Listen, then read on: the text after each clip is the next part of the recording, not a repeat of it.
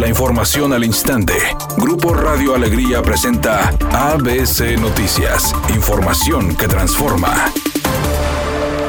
La Secretaría de Salud en el Estado, Elmar Rosa Marroquín, informó que en la entidad se registraron 5.727 nuevos casos de COVID-19, mientras que seis personas fallecieron a causa de esta enfermedad. Y en Nuevo León no es la excepción. No solamente se duplica, sino que se incrementa de forma importante de tal manera que el día de ayer llegamos a otro nuevo máximo, que es de 5.727 nuevos casos dándonos un total de 333.665 casos acumulados identificados durante el transcurso de la pandemia. La funcionaria de salud estatal dijo que se espera que los casos de COVID-19 en la entidad aumenten a más de 90% con la variante Omicron. En este momento y durante la última semana, el 70% de las pruebas que se realizaron de secuenciación se identificó variante Omicron. Es decir, todavía traemos un 30% de circulación de variante Delta y un 70% de circulación de variante Omicron. Seguramente en una semana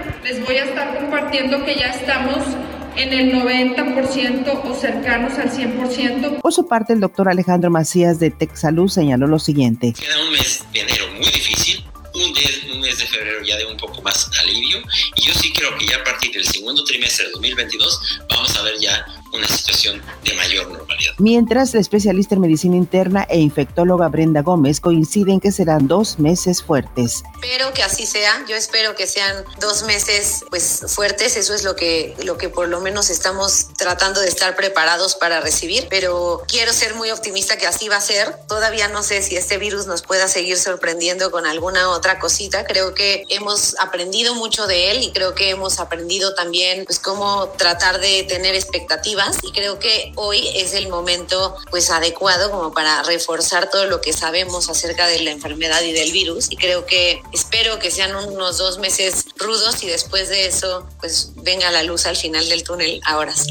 El secretario de Gobernación, Adán Augusto López, ve difícil que la Secretaría de Hacienda conceda 1.700 millones de pesos que solicita el INE para realizar la consulta sobre revocación de mandato. En todo caso, dijo, el órgano electoral debe a la austeridad republicana para que tenga recursos y cumpla con el mandato judicial de organizar ese proceso. No hay margen en el presupuesto de egresos de la federación que permita destinar cantidades adicionales a, a una ampliación presupuestal de un órgano autónomo. Eugenio Derbez y Salma Hayek fueron nominados a los SAG Awards, es decir, a los premios que otorga el Sindicato de Actores de Estados Unidos. Eugenio fue nominado por su actuación en la película Coda, en donde interpreta a un peculiar maestro, mientras que Salma Hayek recibió la nominación por el papel que realizó en la película La Casa de Gucci. Es un día con cielo despejado. Se espera una temperatura máxima de 26 grados, una mínima de 16. Para mañana viernes se pronostica un día con cielo despejado. Una temperatura máxima de 28 grados, una mínima de 10. La actual en el centro de Monterrey, 23 grados. ABC Noticias. Información que transforma.